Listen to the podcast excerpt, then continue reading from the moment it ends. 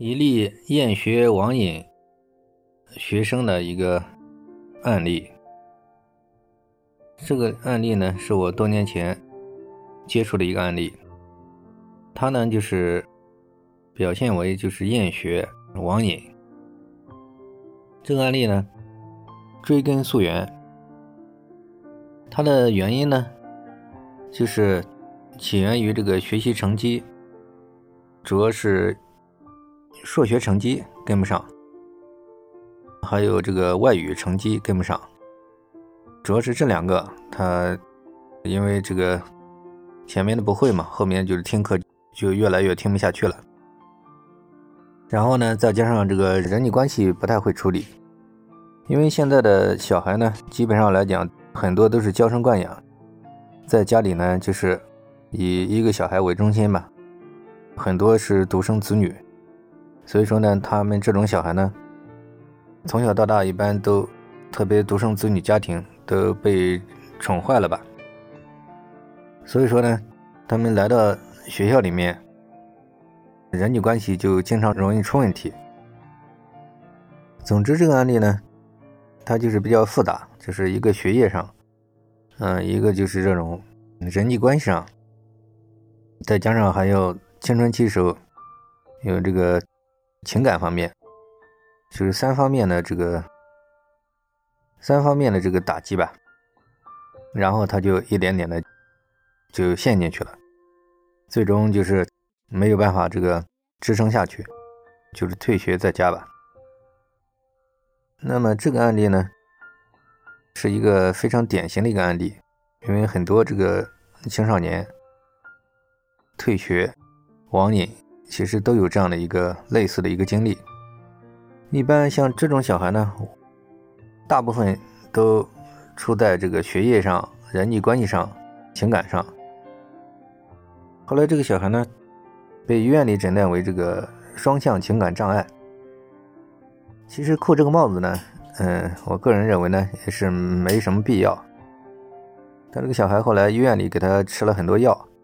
然后整个人吃成一个大胖子。吃的昏昏沉沉的，更没有办法去上学。长此以往呢，他就封闭起来，就越来越恐惧嘛，以至于表现出医院里诊断为社交恐惧症的症状。其实这些诊断，我个人都不是很认同。嗯，其实它的本质呢，也就是刚才讲的一系列的原因吧。后来就是给他慢慢感情上拉近。然后慢慢协助他把这一系列的心理上的这种，嗯问题给他化解，然后把他带向社会，采取了几大措施吧，请了这个家教，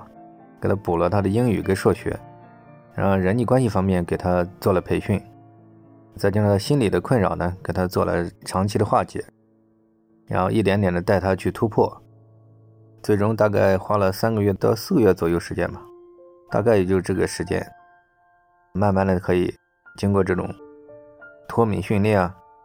带着他以他的兴趣，然后带他培养他的信心啊，然后做了这种系统的心理上的这种化解，然后一点点的把他重新带向学校，然后最终他这在这个成长的过程当中呢，再通过这种电话在这个远程辅导一段时间，啊，直到他适应了正常的这个学校生活。然后这个案例从头到尾大概花了大半年的时间吧。啊，那么你看这样的一个案例，其实呢，它背后的原因呢，也就是刚才讲的，嗯，社会心理因素导致的。只要他把他背后的这种生活当中遇到的一些过不去的一些坎，协助他疏通，那么他能够重新适应正常学习工作，那么其实他也就没有那种什么躁狂啊。什么社恐啊，他自然也就消失了。这个案例也算是一个比较典型的案例吧。当然，他当初封闭在家里时间也比较久，所以演变成这个，嗯，在家里表现的这个医院诊断的是躁狂症状，反正摔东西啊，